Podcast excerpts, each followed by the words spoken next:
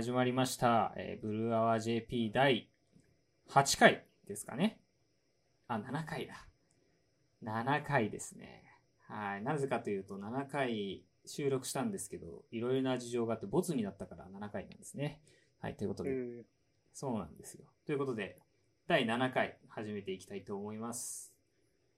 ーはい。お願いします。はい。で、本日はですね、またもやゲスト、お招きしていますよという、まあ、準レギュラーに近いんですけど、ゲストということで、はい、えー、先日ですね、プロダクトデザインと神秘性の会に登場いただいた亀井さん、プロダクトデザイナーの亀井さんに来ていただいてます。よろしくお願いします。はい。お願いします。よろしくお願いします嬉しいですね、ゲストが来るとやっぱり。いやいや、あのー僕らのラジオマジで、まだ再生回数超少ない、伝説の一桁台なんですけど、どの、どの放送も、サウンドクラウド上で一桁台なんですけど、その中でも、ぶっちぎりトップの回がプロダクトデザインの清水ということで。一桁台の中で、もうぶっちぎりだった。率、率で見てください。伸び率で見てください。伸びてそうかはい。今後、今後増えていくんでっていうことで、はい。キラーコンテンツがやっぱり、あのね、やっぱその外部の方招くとというところなので、本日もやっていきたいなと思います。はい。はい。はい。で、ところでですね、ちょっと今日、あの実はですね、今日からですね、あの、これ、イントロに、あの、イントロがつきました。イントロの音楽が、マジっすか？はい、つきましたとか、つける予定でして、まあ、あの、実際聞いていただいた方はわかるかなと思うんですけど、非常におしゃれな、えー、まあ、ギターのイントロが入ってるわけなんですけど、なんとこれを作曲してくれたのも、えー、亀井さんですということで、ありがとうございます。素晴らしい。素晴らしい。これちょっと、せっかくなんで、簡単になんかこう、どんな感じでど作ったかみたいなの解説もらえますか？解説か。難しいな。何なんですかね。あの、結構変なコード進行が好きで。はいはいはい。ただ僕ちょっと独学なんで、これがあ変かどうかっていうのは、実際にやってる人から見ないと、よくわかんないんですけど、めちゃくちゃ、なんていうか、指をこう、開いて、あはい。えー押さえるコードを開い、あの、押し、なんていうかな、コードを押さえてて、はい。で、それでギターを鳴らす、鳴らしてるっていう。そう。だから結構、こういう押さえ方してる人いるのかなっていうような押さえ方をして鳴らしてるんですよ、実は。パッと聞いた感じわかんないかもしれないけど。いやでもねはい。いや、あの、僕別になんかギターめっちゃ詳しいとかじゃないんですけど、はい、はい。一応それなりになんか音楽の、なんか、なんていうか、きやってた過去もあり、なんかでも、た聞いたことあるようで、ちょっとなんていうんですかね、違和感。あの、いい違和感があってはいはい、はいなんかこの辺がさすがというか、ぽいなっていうのはえ。感じたんで、非常に、あの、ありがたいなと思っていきたいです。のイメージとしては、なんかブルーアワーって、まあ要は夕焼けじゃないけど、そこから夕焼けから夜に変わっていく酔いの時間みたいな。うん。なんかそのグラデーションみたいな。うん。ちょっと曖昧な印象みたいうな。んで。もかつ、なんか清涼感があるというか、うん。そういうような行動をうん。多用していや、まとめてみましたっていう。まさに、そんな印象を受けました。これはもう、あの、バイアス入っちゃってるかもしれないですけど。ね。で、最後、なんか印象として、なんか暗い感じで終わるのも案もあったんですけど、はいはい。あえあえてメジャーのコードでああ。終わらせてね。ちょっいやえー僕らの未来が明るくなるよううにと、ん。始まるかもね。はい、うん願いを込めましたね。いやー、素晴らしい。アーティストですね。やっぱり。なるほど。ちなみに、あの、ギ独学っておっしゃってましたけど、ギターとかは、ななんですず結構ずっとやってた、やってる感じなんですか？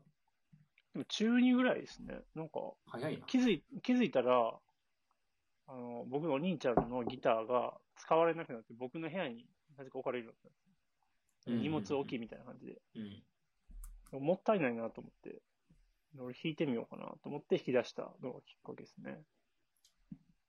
マジで、そこから、うん、ずっと弾いてるみたいな。で、大学時代ちょっとバンドとかやってたりとかして、はい。やってたんですけど、すでもなんか、でも完全にはその、身につかず、やっぱ上手い人はやっぱりね、もうすごいんで、うん。そういう人たちには勝てないなっていうところで、うん。もう、個人的に遊ぶものとして、気分転換のツールとして、今は使ってますね。ギターを。いやー、綺麗な、いい話ですね。そんなね、お兄ちゃんが使わなくなったギターが部屋にあっても、僕だったら触れ、触らないですからね。そこにちゃんとこう手を出して、なんていうか、それなりに習熟するっていうところがまた、なんていうか、まあ、偏見かもしれないけど、デザイナーっぽいっていうか、こう、はまり込むっていうところがすごいやっぱりいいなっていうのは思いました。ありがとうございます。はい。はい。じゃあ、そんな、ちょっとオープニングトークというか雑談があったところで、今日のテーマいきたいんですけども、はい。今日は、えっ、と、まあ、僕もそうだし、えー、GO の方からも多分聞きたいことたくさんあるかなと思うんですけど、えー大きくは、まあ、僕の方で言うと、えーまあ結構そのデザインの領域ってもともと広いじゃないですか。グラフィックもあり、プロダクトもあり、はいはいはい。えーなんか、うんあとなんだ、まあ、いろいろあってというところと、さらにこう、ここ最近ですよね。あのここ10年とかで、もうちょっとこうデザインシンキングとか、ビジネスのデザインとか、あの、なんかそういう話も出てきて、えーデザイナーの、なんていうか役割というのは、スタイリングをするだけではなくて、なんか考えるところもだ、みたいなとか、もうなんか、経営も上流から絡むべきだ、みたいな話とか、すごい、まあ今あると思うんですよね。うんで、これはまあ一人に結構その、やっぱデジタルの登場とか、インターネットの登場とかっていうところで、えっと、ちゃんとこう、なんていうのかな。ユーザーと向き合うとか、えっと、デザインっていうものを考えなきゃいけない領域が広まったり、まあいい体験をする上でちゃんと考えなきゃいけないってことが、あの、時代背景的に高まってるってのはこれ間違いなくあると思うんですけど、まあ、こういうその新しい領域、えーま前からある領域含めて、なんかこう、亀井さんはプロダクトを、まあ、ずっとやっていると。いう中で、こう周辺領域をどう見てるのかとか、えー自分の中で、じゃあ、なんだろう、周辺で言ってもこの辺は得意、なんか、なんていうのかな、えー副専攻でもないけど、この辺は割と得意だとか、この辺はなんかもう正直全くわかんないとか、なんかそのどういうふうに見えていて、えっと、自分にとってどの辺は、あの、身近に感じられているのか、みたいなところは、ちょっと聞いてみたいかなとなるほど。思います。はいはいはい。はい。そういう意味で言うと、うん。周辺領域ね。ちなみに、まあ僕はプロダクトデザインで、で、インハウスの中で、まあプロダクトデザインに特化したところでもうやってるんで、うん。もうプロダクトデザインに飼いならされたというか、もう、なんていうんですかね、プロとしての仕事としてはもうほぼそれしかできないぐらいのうん。ことに今なっちゃってはいますね。そういう意味で言ううん。と。で、ただまあ、そのね、基本的にはツールとしては、なんていうか、グラフィックデザインとかが扱ってるような、まあ、フォトショーとかイラレとか、うん。全然使いますし、うーん、そういったのは全然できますね。できるんだけど、なんだろうな。で、まあ、ん 自分がどこまでやれる、あれ？声聞こえてます？聞こえてます。聞こえてます。あると。なんか、ノイズが減ったなと。で、ただその、プロダク僕らが意外と苦手としてるのは、どちらかというとインタラクティブな領域とか、うん。例えば UI デザインがやってるような領域とかって意外とやれない。うん。だからウェブでゴリゴリ動く画面が作れるとか、そういったのは結構苦手っちゃ苦手ですね。うん、で、ただ、まあ、その、僕のデザインセンターは、まあそういった、まあ僕はプロダクトデザイン専門ですけど、そういった専門分野のやつらがめちゃめちゃいっぱいいるんで、うん。そういった分野に関しては、まあめ、あの、ある程度情報は入るし、うん。こういうことをやってんだなっていう親近感は湧いたりしますね。でただ、なんかその、まあ、その浜口さん？要は、元の地場デザインでしたっけ？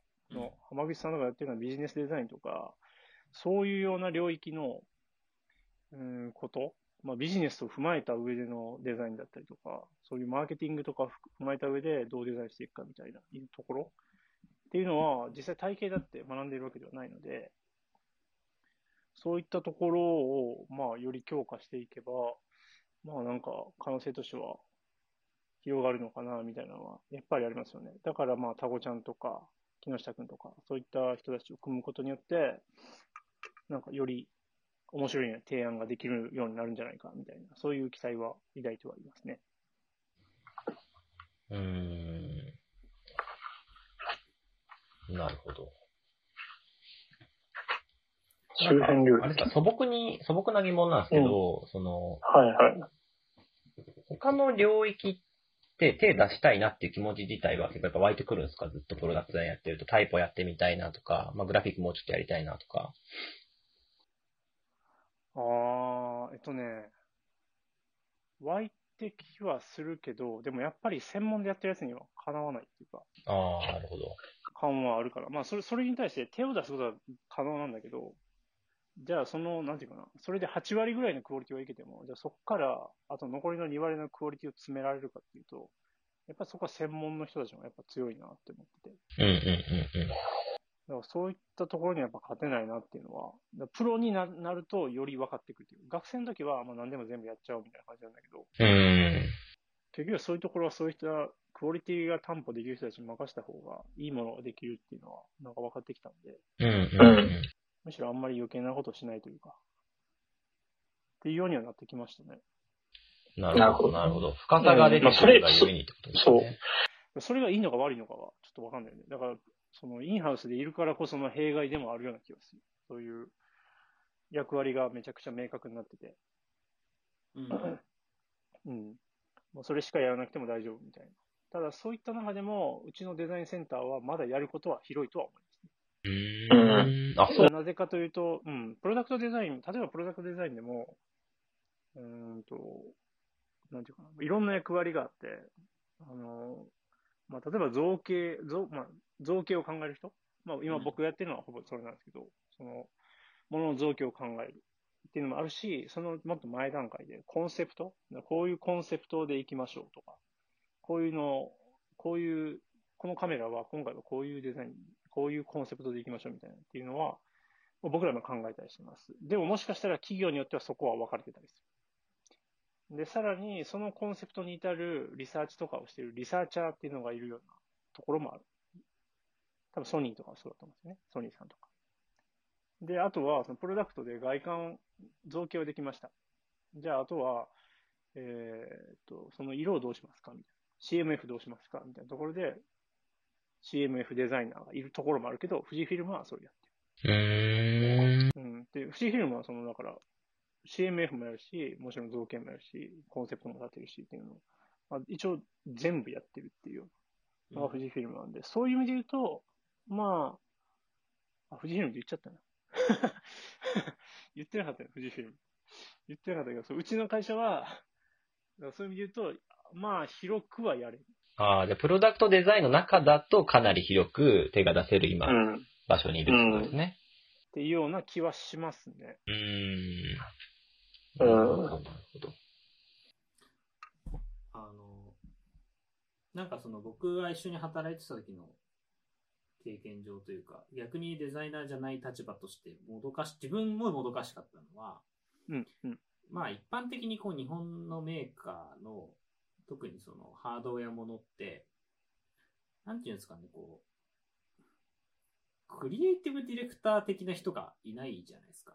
それはそのデザインセンターの中だけというよりは、その最後、じゃあ実際こうもの作ってから、えー広告とか、えーなんていうかな、ビジュアルに落として、で、そこからお客さんにコミュニケーションしていくっていう、そっちの領域、広告宣伝とかの領域、マーケの領域って事業部側で引き取ってやっていくっていう。認識なんですけど、やっぱそこからこうデザインせ、デザインの手を離れていくというところがあって、で、かつ、えっと、地域の場合、グローバルプロダクトなんで、もはや本社の手も離れて、各エリア、うん。各エリアの、にいる、まあ、なんていうのかな。その、どっちかっていうと広告とか、グラフィック領域のデザイナーなり、あの、グラフィックデザイナーなり、アートディレクターみたいなところがまた再解釈をして、作って、で、流していくっていう、なんかそういうパスがあって、はい。で、まあ別に全てをこう、なんていうんですかね、こう、セントラライズするというか、中央で管理すればいいっていう問題はないと思うんですけど、うん。ただなんかそ、その辺がすごい曖昧。やっぱり曖昧だね。曖昧じゃないですか。どこまでを本当に渡すべきなのかとか、何を守るべきで何を話すべきなのかっていうのは結構、やっぱり難しかったなっていううん。とところが、まああったので、なんか結構その辺はデザイナーとしてはジレンマっていうか、まあ諦めちゃう部分ももちろんあると思うんですけど、結構その一個のブランドとして世界観を作るみたいなことは非常にやっぱりやりにくい構造ではあったよなっていう。でそれは多分、どの会社もそう。うん。今の状現状だとっていうのは思うので、うんうえんっと、結構その辺が、なんていうんですかね。なんかその、プロダクトなりデザインが持つ潜在能力をちょっと消しちゃってるのかなっていうのは、まあ中間に自分も介在してた立場なんで、あの自分が消しちゃってる部分も少なくともあるかもしれないけど、結構その辺は思ってました。いや、めちゃめちゃあると思います、それ。いうん。や、あると思うし、それを、なんだろうな。それは危ないね。そんな話をしてたもんね。まあまあまあ、あの、別に危ないんだけど突っ込む必要はないんですけど。うんでも、ただ、その、まあ、なんていうかな。本当にいい、いいというか、本当により良いあり方を目指すっていう意味で言うと、絶対その、コントロールをした方がいいと思うんですよね。うん。その、みんながみんな思うように、思うようにビジュアルを作って、ユーザーと、その国に合ったようにコミュニケーションしていくっていうのも、まあ一つの方法ではあるんですけど、ただ、そう、それをやったときに、じゃあその、例えば各国で最適化された、えー広告とか見せ方をややったときに、まあ、そのクオリティって多分担保されないというか、そのクオリティを見る人が、まあ、クリエイティブディレクター的な人がいないと、クオリティが担保されないと思うんですよね。だからそうしたときに、なんていうかな。例えば、チェキっていうブランドを見たときに、えー日本のやつは結構クールでかっこよくできてて、これいいなってなったとしても、海外のやつ見たときに、あ、これやっぱ微妙だなってなったときに、その統一した世界観を作れないから、やっぱその、なん、どれだけプロダクトでいいものを作ったとしても、それが波及効果として、あ、これかっこいいな、いいな、みたいなものになっていきづらいっていうのは絶対あると思うし、えーなんか多分一般の消費者が多分それを見たときに、多分そのブレって絶対気づくと思うんですよ。うん。アップルとかの CM 出たら、もう多分アップルのロゴが入ってなくても、最初の音楽とか、最初のムービーとか、もうその出方でアップルってわかるっていうか、もうそこにアンカーがセットされてるというか、で、それを一瞬見ただけでユーザーは、そのトリガーが引かれて、あ、アップルだみたいな。あ、なんかかっこいいみたいな。もうそれ見ただけでなんかかっこいいって反応しちゃうみたいな。うん。なんかそういうような、うんアンカー、アンカーを打打ちづらいっていうのは確実にあるなと思ってますね。うん。うん。だからそれを、まあ、中央集権的にコントロールしてやっていけたら、まあ、ブランディングっていうのはやりやすくなるんだろうなっていう気はしますね。うん。うん。あの、結構そのブランドのコントロールみたいな話って、あのうんなんていうのかな。僕ら的な目線でいくと、結構やっぱ商材の特性とかによっても結構、なんていうかな、コントロールすべき部分とかできる範囲も結構違うなっていう印象があるんですね。うん。何、何かっていうと、えっと、なんだろうな、その、まあ、大物ですよね。いわゆるその機械系。まあ、カメラとかもそうだと思うんですけど、まあ、パソコンとかも。この辺ってあんまりなんかその、プロダクトとかコミュニケーションをめちゃくちゃローカライズする意味があんまりないというか、まあ、確かにえっと。結構機能要件が強く強めだったりするんで、えっと、ユーザーのインサイト的にもどっちかっていうと、ファンクショナルがベースにありながら、そこに情緒価値が乗ってくるっていう。で、そこの勝負っていう、乗せ方の勝負なんで、あの、まあ、あるいはそれをうまくやったところが勝つというところだと思うんですね。で、それはその、必ずしもローカライズっていうところというよりは、それこそプロダクト自体に、のデザインを貫くフィロソフィーとか、あとあとはその、プロダクトそのものの美しさ。これは文化を超えて響く美しさみたいな。うんどの、なんていうかな。ピンクが好の家、この部屋、あの、この国では流行ってますとかいう次元を超えた、あの、人間の、あの、本能としての美しさみたいなところをうまく抑えているものが勝つっていうことだと。で、これ結構やっぱデザインがちゃんと一気通過してるかどうか結構大事だと思うんですよね。うん。機器系になると。ただまあ消費財とか、やっぱ食、食とか、なんだろうな、その日用品とかになってくると、これ結構あの、生活習慣とか、衛生観念とか、あの、全然違うは話というか、これは結構本当に消費者インサイトがかなりカルチャーによって異なるので、そこは、えっと、ちゃんと、えっと、ローカライズすべきとこはして、統一すべきとこはしてっていうのは多分うまくやってるのは、それこそその P&G とかリリーバーみたいな企業だと思うんですね。マーケティング強者と言われるとこは、そういうことやってると。なんで結構そのカメラとか、えっと、デバイス系は、あんまり過度にローカライズする必要はなくて、かなり実はセントラライズするメリットとかやりやすい部類のものかなというところは、ちょっと離れてみて、いろいろ僕も今で言うと、いろんな業界の、うんあの、アドとか商品とか見ている中で気づいたことというか、実はそのグローバルに強いやっぱりプロダクトなのかなっていうのはうん思ったんですよね。うん。ただなんかその、難しいなと思うのが、その、チェキとかが使われている中心地が日本ではないという。うん。そこがちょっと難しい。び微妙な矛盾をはらんでるというか。あのまあね日本、うん、日本で、まあ、ガンガン売れてて、日本がその、中心地であれば、多分そういう、ね、日本でもう完全にコントロールしてやるっていうのはありなのかなっていう気もするけど、うん。チェキとかの場合って実際欧州とか米国が売れてるから、まあ、そこのところがちょっとうん。な悩ましいとなりますよなんかその視点でいくと、あの、ね。うん。ちょっと突飛かもしれないけど、なんていうのかな、こう、ヨーロッパのデザイナーとかがデザインセンターにいても面白いかもしれないですね。ああ、もう全然。なんていうか、こう、グローバルプロダクトを作るという前提でいるとすると、そのデザイナー人材とかデザイン人材とかデザイナーのチームにが、そのものが多国籍ないしは多文化であるっていう、うんな。んか、組み方とか発想っていうのは結構面白い。まあ実際実現するのはすごい大変だと、日本初で実現するのは大変だと思うんですけど、そういうことができるとまたこう、毛色が変わってくるかなっていう気は。うん。まあ理想論かもしれないけどね。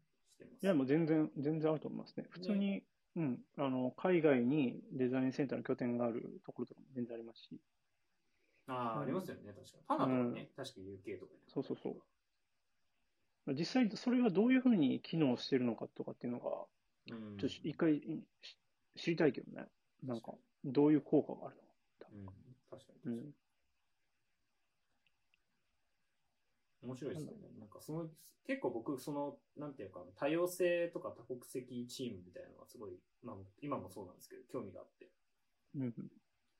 まあ、なんていうか、マネージとか、やり取りが大変な分、やっぱりこう、できるものとかってちょっと違うと思うんですよね。その、必然的に、いろんな人に、なんていうかな、ちゃんと、その、えー丸くなくて、ちゃんとそのユニバー、ユニバーサルってちょっと古いな。世界中の人を貫く価値を払うものに自然となってるみたいな。その、うん。ううちでこう、学、研研学が議論しているうちに、結局そこにいろんな人がいるから、結果的にそうなってるっていうのはすごい、まあアメリカとか、多分アップルとかも当たり前ですけど、デザインチームかなり多国籍、多文化だと思うんで、うん。まあそういうところは結構なんか強みなのかなっていうのは思ったりするんですよね。確かに。うん。あるかもしれないですね。そういう。そうそうそう。うん。で、なんか、旗から見てもジャパニーズデザイナー、特にプロダクトとか、そのクラシック領域の人の腕って結構高、まあ少なくとも今、今の世代は、なんか世界的に見ても決してこう、かなり高いレベルなんじゃないかみたいな話ってよく言われるじゃないですか。うん。だから、なんか、そこに対してね、そういうちょっとこう、違う文化の視点みたいのだけが入るだけで、こうなんかグッとみんなが良くなるみたいなと世界観は。なんか、僕個人的には夢を見ずにはいられないですよね。実際僕もたまびで、その留学生の子とかと一緒にね、課題とかやってましたけど、全然発想違いますね。全然発想が違う。うん。全然発想が違う。まあ、それは、なんていうかな。でも、めちゃくちゃ優秀な人に、を見たことが、見たことないないって言ったら、そういう失礼な話だな。でも、めちゃくちゃ優秀な人いるかもしれないんだけど、で、まあ、そういう人に出会ったことないけど、でも、その、やっぱり国籍が違うだけで、こうも発想が違うかとか、表現する仕方が違うとか、がやっぱあるんだなっていうのはめちゃくちゃ感じましたね。留学生の子で。その時ね、ドイツの子が来てたんですけど、あと韓国もいたかう。な。うんん。全然違う。面白いですね、でもそれは。うん。うん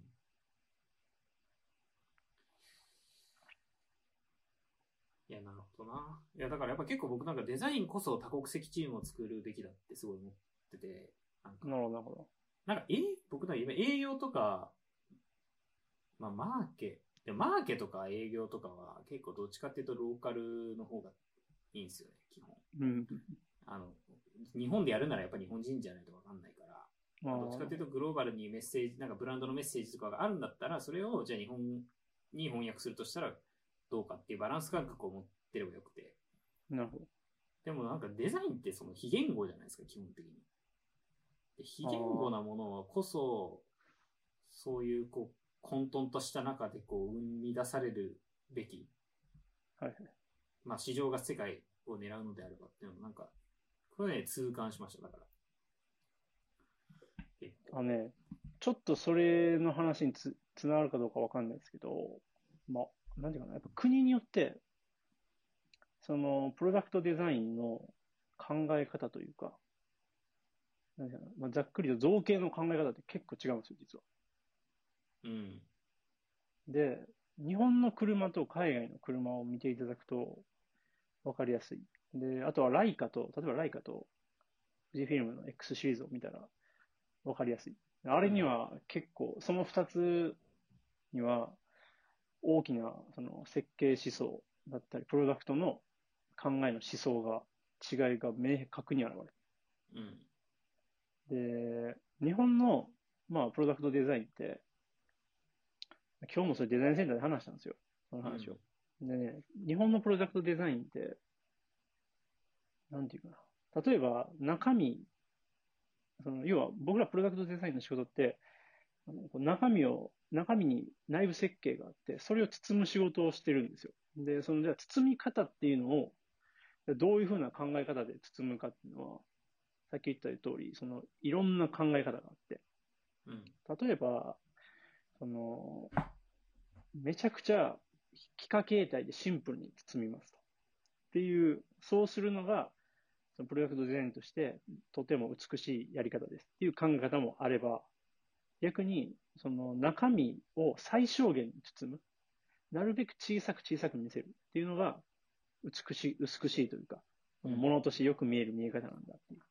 その違いが。で、で、今言った話っていうのは、実は前者が多分欧州的な考え方で、後者が日本的な考え方なんですよ。うん。なんかその、余分なん増肉をしてしまうともったいないって日本人はなんか考えがちなんですよ。うん。だから、なるべく車とかもちっちゃく見せようとして、だからカクカクカクカクしたような造形になっていく。でもか、片や欧州、まあ、か完全に欧州って大きいくくりでは言えないかもしれないですけど、まあ、イタリアとかは、なるべくこのふくよかにリッチに見えるように、その面を張りたがるから、曲面が美しくて、一体感のあるような、えー正面から背面まで面のつながりが美しいデザインの車を、まあ、設計したりする。うん。かたや日本はなるべく、その、内内部のインテリアを広く見せるため、内部空間を広く見せる。でかつ、大きく見えないようにするために、ド肉的なことはしないみたいな。カクカクする。造形みたいな。なんかそういう結構ね、その設計思想デザイン思想の違いみたいなものが、その最終的な製品がアウトプットされるための意思決定として、その意思決定の集積がそういうふうなアウトプットにつながってるのかなって気は、なんとなくしますね。うん。うん。ありますよね、それは確かに。うん。まあ、だから、多分究極的には本当そういうし、なんかその文化ないしは、うん、なんか、その国とか地域の持つ、まあ歴史なのかな、美意識とか、うん。う。ん、な多分それ歴史に根ざしてると思うんですけどね、その、か、彼、まあやっぱり、こうみんなが生としてそれを見てきた、わかんないけど、その絵画とか、美しいとは何かっていうところの定義がやっぱり全然国によっては違うところが全てだと思うんで、だから本当はやっぱりその辺は、まあもうちょっとそれはなんかデザインというよりは、あの、本当にその人の価値観とか、あの、美意識ってところをちゃんと掘り下げて、えっと、国別にある程度理解をした上で、じゃあどうやっていくんだっていう土台が、まああって叱るべしとは思うんですけど、あの、なんかまさにそういうのは結構すごい僕が今興味あるんですよね。なるほど。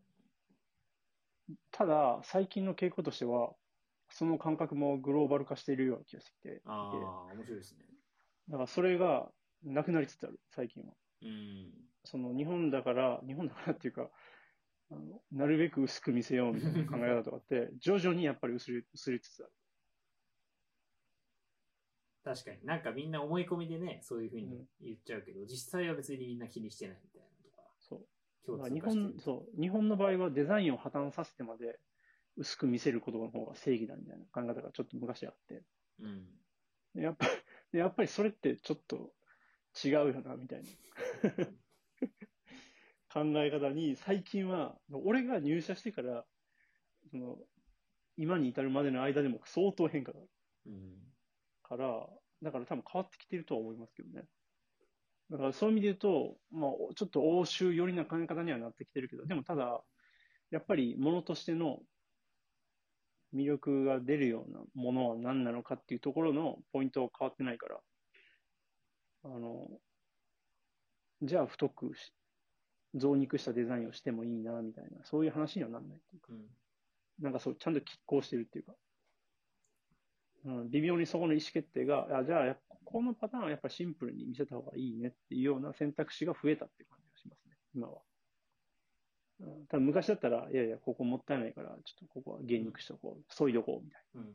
こう面取りしとこうみたいな、うん。そういうのがあったけど、今は、いや、シンプルさの方が大事だからうん、じゃあシンプルにやろうみたいな、うん。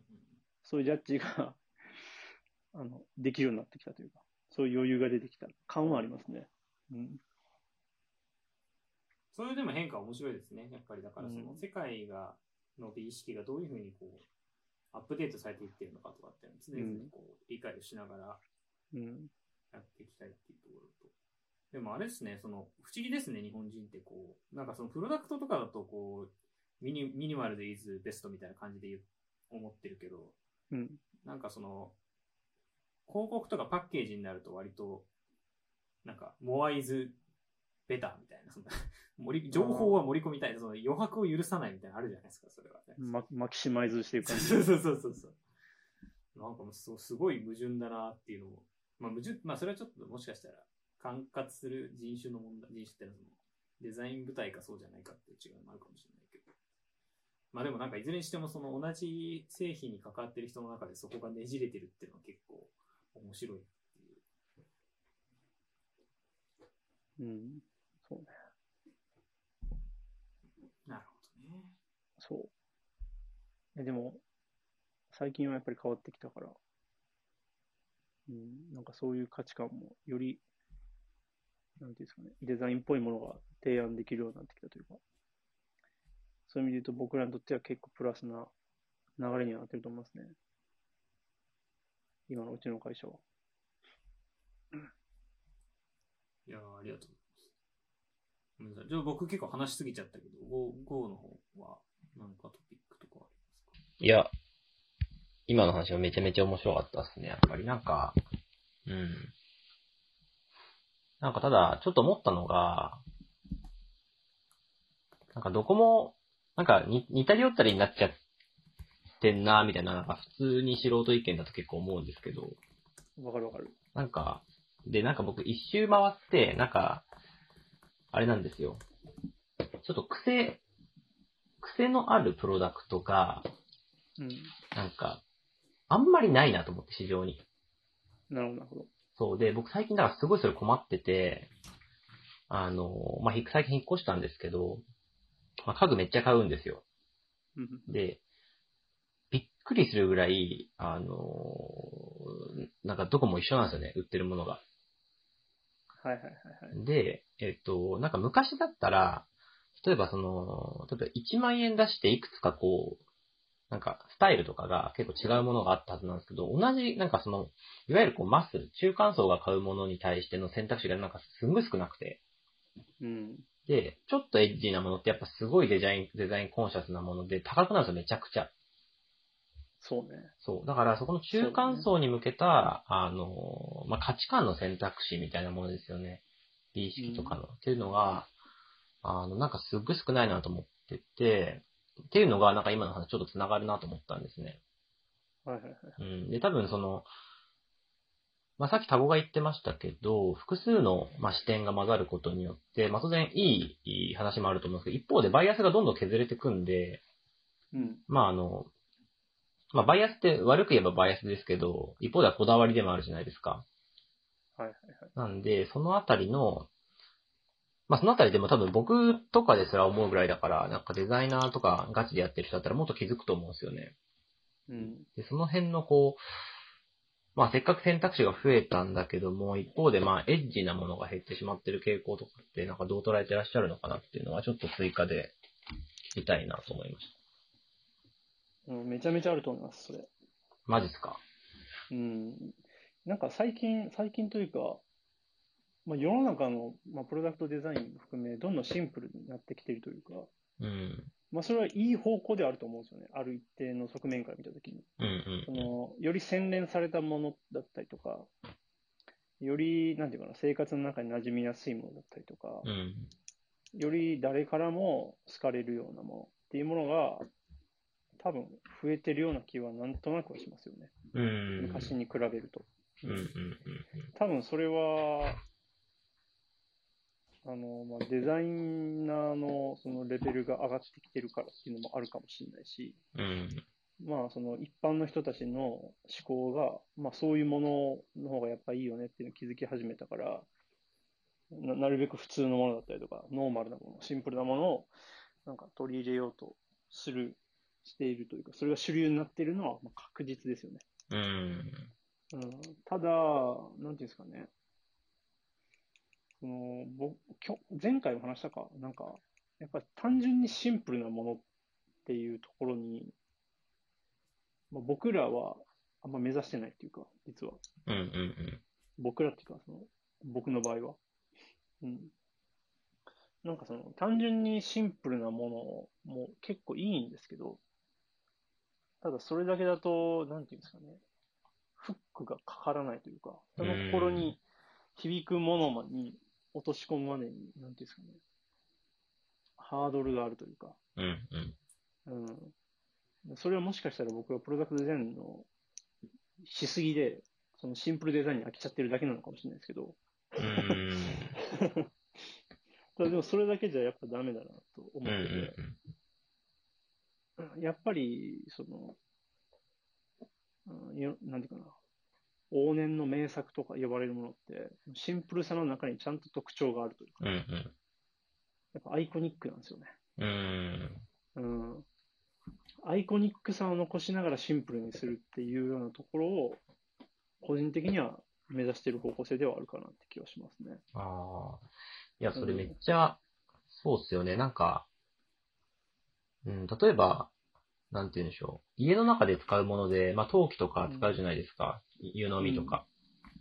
で、やっぱ絵付けとか、なんか買うときとかって結構葛藤があって、なんかこれ、はいはいここまで絵付けしちゃってんの買っていいのかなとかね、結構思う思うんですよ。思うんだけどあの、なんかね、長期的に付き合っていくってなると、実はね、そういう癖があるものの方が、ずっと好きでいられるところがあるんですよね。さすが、いいところに。で、僕、そつのあ、僕、ちなみに妻が佐賀なんですね。うん。で、その、佐賀に、あの、実家に遊びに行った時に、有田焼きとかをめちゃめちゃ売ってる、こう、店をこう、歩くっていうイベントをやったんですけど、はいはい。で、そこにこう、僕の義理の母もついてきてくれて、うん。で、こう、どれ、僕はどれ買おうかなって悩んでた時にアドバイスくれたんですね。うんで、そのアドバイスが、悩んでんだったら癖ある方買った方がいいよっていうええアドバイスで。いいアドバイスこれ結構いいアドバイスなんです、後から考えたら。ー。やっぱ、癖配あるものって、あの、エントリーするときにちょっとやっぱ勇気がいるんですよね。うん。なんだけど、なんか付き合っていくと、なんか、なんでしょう、ちょっと、アバターもエクボじゃないけど、なんかそれがちょっといいみたいな、飽きないんですよね、だから。っていうのが、結構最近で、特に家の中にいるんで、家の中のものについてはやっぱり、なんか物足りなさがね、あるんですよ。とにかく、いろいろについて。なるほど。なんでちょっといい、なんか欲しい、癖のあるもの欲しいなと思って探すんですけど、結構どこもしん、なんかミニマリズム的な、まあなんか流れっていうか、はいはいはいまあ、基本全部白くて、なんかシャープでみたいな感じで、なんか差が出てないんで、あこれはちょっと困ったな、みたいな。で、ちょっといいもの探すとめっちゃ高いみたいな。なんかそのループを最近もう ぐるぐるぐるぐる回ってる感じですね。それはね、めちゃくちゃあると思います。あの、愛着の持てるもの、長く付き合えるもの、なんかそのものを愛せるものって、やっぱその、ま、まあ、癖、癖というか、なんかそれ、それ、その要素がやっぱあるんですよね。うん。うん。で、特に、まあ僕は器めちゃくちゃ好きなんで、うんうん。その、なんだろう、本当に作家さんが作った器とか、まあそういったものって、そこにちゃんと個性が宿っているというか、うん。そのものを長く使いたくなるような、うん要素があるんで、僕はだから、そういう工芸品、工芸品、うん、が好きなんですよね。うん。だから、まあ、プロダクト的な均質感のあるようなものも、まあ、好きなんですけど、そういう工芸品のようなものって、まあ、単純に工芸品では超絶技巧な工芸品って言ってるわけじゃなくて、うんうん。まあ、作家の、作家が作ったものっていうようなぐらいのものなんですけど、うん。でやっぱり、なんかそこに人が、なんか、好きになっちゃうような余白というか、うんちゃんとあるというか、うん。単純にシンプルでは片付けられないような、うん。なんか、懐の深さというか、うん。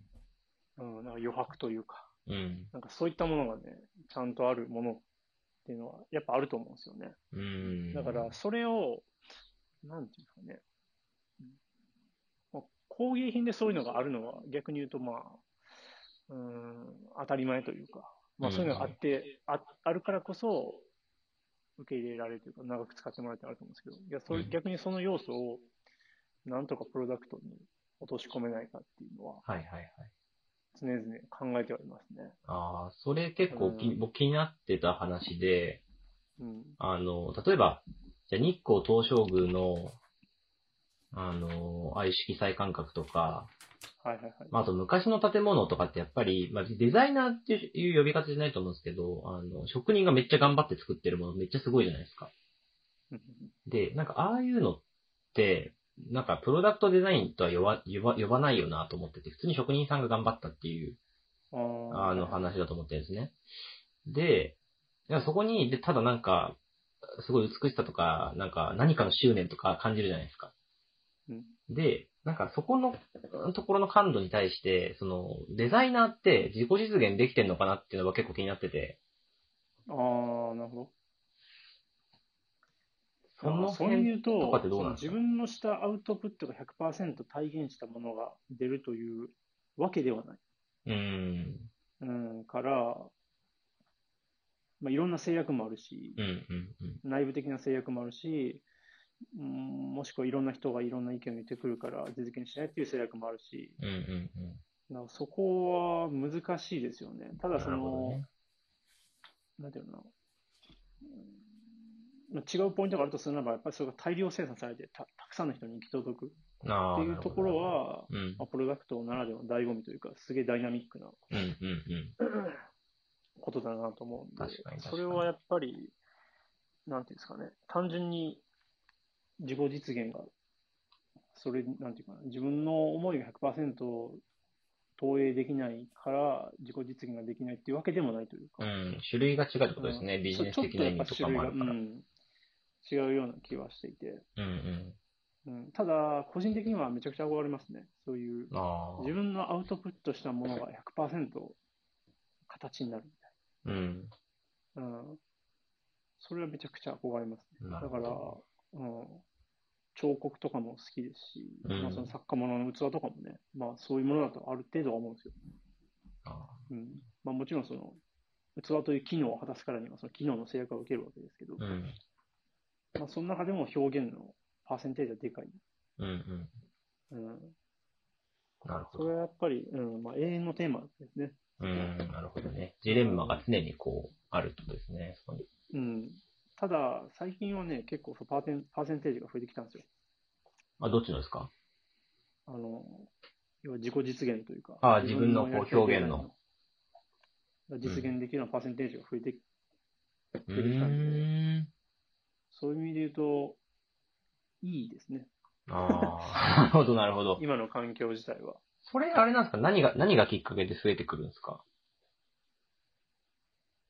なんだろ単純にその、年数を重ねて単純にこう、会社でのポジションがこう上がってきたのか、あの、技巧的な部分なのか。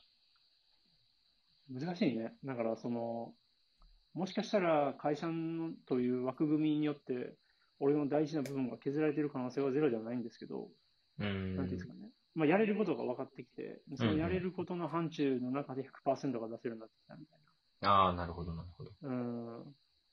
まあ、そういう感覚に近いんですかね。ベストエフォートのやり方が上手くなってきたっていう感覚です。うん。ただ、今の自分を、で10年前とかの自分が見たときに、うん。いいかっていうのはうん。分かんないですけどね。うん。だから今の自分としてはいいっていうジャッジはできるんだけど、それをめちゃくちゃフラットな感覚で見たときに、それいいのかっていう気持ちはずっと持ち続けてありますね。うん。うん。だからそこは本当答えは出ないですけど、なんか、ね、忘れたくないというか、うん。うん。初心に戻って、本当にこれいいのか、面白いのかみたいな。うん。うん。やっぱり会社の中でやっぱね、10年ぐらいいるとね、視野が狭くなってくるというか、うん感覚がやっぱりあって、やっぱその価値観もやっぱ会社のね価値観の中で生きてるんで、うん。うん。その、今自分がしているジャッジっていうのは会社の中で培われたジャッジなんで、うん。うん。うん。うん。それがは本当にフラットに見て、いいジャッジなのか なるほど。なんかあれですね。なかなかこう、あれですね。その、サラリーマンが全員抱えてそうななんかあれですね。葛藤に意外と近いかもしれないですね。あそうそうそうそう。そういう感じだよね。まあ、みんなそうかもね。いや、いいテーマですね。でもそれ守り方とかちょっと今日時間ないんで聞けないですけど、こうどう守ってるかとか結構意外と、あの、実践的な話かもしれないんで聞きたいですね、今度また。ああ、なるほど。うん、なんか価値観の保ち方って多分あると思ってて、うん。あの、多分亀井さんだったら家のこう、なんですか、こう枯山水的なスペースある、わびさびゾーンがあるじゃないですか。はいはいはい。あの、あそことか、音楽に触れることとか、まあ、あと趣味とかって僕そのためにあるなっていうのは結構感じてて、う。うんん、なんかね、その辺の話とかも確かに。結構実践、なんかデザイナーってどういう人なのっていうのを結構聞くこと多かったですけど、デザイナーの人がデザイナーである自分の人格とか、まあデザイナーじゃない自分の人格もやっぱあると思うから、うん。なんかそこのこう自分の、なんていうんですかね、深い部分を守るためにどういうことをしてるのかっていうところは、こう結構、あのテーマとして今後また、ちょっと聞きたいなっていう、玉ね。ぎの顔ペリペリめくるような感じでこうちょっと聞きたいですね、なんか。いや、それはめちゃくちゃ大事だね。感情と感性をやっぱ劣化させずにやっぱうん。生きないと、いいクリエイティブはできないんじゃないかなって思うんで、そこは大事ですね。いや、面白い。ありがとうございます。いい。ああと今日ちょっと時間足りなくて話せなかったですけど、僕ちょっと今日の話いろいろ聞いてて、自分の中でもぐるぐる回ってるんですけど、その、いいデザイン、まあそれ、前からのテーマなんですけど、いい、いいデザインですね。その、売れるもそうだし、なんかこれいいなって思ってるデザインの中に、なんか二つの軸が今自分の中に見えてきて、一つは単純にその人の、まあルーツとか、あのさっきも言ったように文化とか、触れてきた羊に実は無意識化で紐づいている良さ。だ例えば、丸が綺麗だっていう文化とか、なんか薄、淡い色が美しいのだとか、それが散りゆく様が美しいのだみたいな美意識があった時に、それを表現しているプあのプロダクトなりグラフィックはいいっていう。これは、なんていうの、経験なり、こう、蓄積に基づくいいっていう、これ一個あると思うんですけど、もう一個は、いい人がいいと言ってるからいいみたいな、この、なんていうんですかね、こう、認知、すげえ認知的かつ、えー非常にこう、なんていうのかな。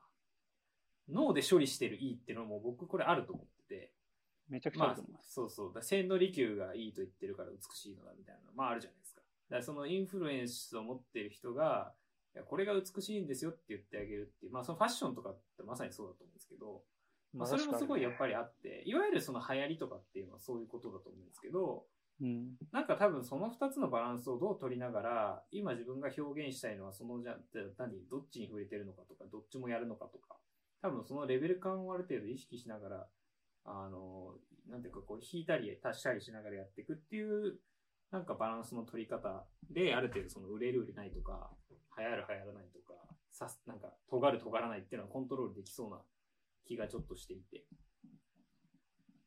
で、あの、前者の方は割とこう、文化人類学的な、心理学的な話もかなり、あの、かけるデザインってとこだと思うし、えっ、と、後者のところはもうちょっとトレンドリサーチなり、なんかもうちょっとこう、人が作り出してるカルチャーなんで、それこそパリコレ発とか、あの、欧州のその、テキスタイルのなんか、すごい展示会とか、あとは、流行りの色を決めてるカラーマーケティンググループの、なんていうのかな、今年の色の決める会議とか、多分そういうところに源流があるような感じがあるので、なんか多分その辺の、なんていうんですかね、その二軸でもうちょっと掘り下げて、いろいろこう、世の中にあるデザインを分析してみたりとか、いうのはちょっとなんか僕自身の理解を深めるために、またやってみたいな。ああ、そう、面白いですね。なんか原原理的にこう、なんで動物として美しいと感じてるのか、こう人間と、文明的にこう文脈として、うんあの、いいと思ってるのかみたいなそう。話ですよね。面白いです。うんうんうんあとなんか多分、ちょっと整理しきれてないのが、さっき亀井さんおっしゃってた、余白がやっぱあることが大事だ。その、うんその人が解釈をしていく、それによってこう自分、より自分のものになっていくっていう、なんかこの距離感、距離感、この余白はすごいやっぱ大事だなって思ったんですけど、うんなんかその余白ってものをどういうふうに考えるかっていう、考えたりとか実現するかっていうのは、あの今の二つではちょっと包含しきれない部分だと思うので、そこもちょっと整理整理したいなと。うん。いや、またテーマいいですね、それも。まあ、整理っていうかそうですね。もうちょっと話して。うん。うん難しい、深いテーマですね。非常に難しく深いテーマですね。いやー、最近でも結構本当にそういう、そういうことばっかり見てます。いや余白、余白とか結構ね、僕、たまびの卒業制作とかで、いろいろやってたんですよ。あ、そうなんですか。うん。でも、なんかね、掴みきれなかったわ。表現の極致って感うん。ちょっとこれは余白の回が必要ですね。じ。余白の会しましょうよ。いや、ちょっとあの、あらゆる余白をレビューする、ちょっと一回やりましょう、じゃあ、どっかで。ああ、いい。そうですね。いいちょっと次回具体的なまた題材をどんどん取り上げながら。ちょっとじゃあ各自、あ、そ、それいいかもね。各自1プロダクトなんか余白、これの余白いいよっていうのをちょっと1個持ってくる感じどうですか？いいじゃない。面白い面白い。いいですね。余白と、だからさっきのちょっとあの、認知、なんだあ、野蛮と文明の動物的な、そうそうそうそう、そこも、その3つぐらいの軸で話あいいじゃないですか。もうパッと思いつくわ。本当ですか？俺は全然ついついてないけど。いや今ちょっと日頃の鍛錬のあれですよ、差が出ましたよ。いや、違いますね、やっぱね。うん。瞬発力が違うわ。そういう話だったら、もっと話せる気がする。でもそれ素晴らしい筋トレというかトレーニングですよ。いや、そうですよね。目をね、ちょっとね、うん。ちょっと大事ですよね。なるほど。ありがとうございます。じゃあ結構お時間もはいはい。まあかなりこう白熱したというところで、はい。今日はこんなところにしたいと思います。はい。また来週。はい、ありがとうございました。ありがとうございありがとうございました。はい。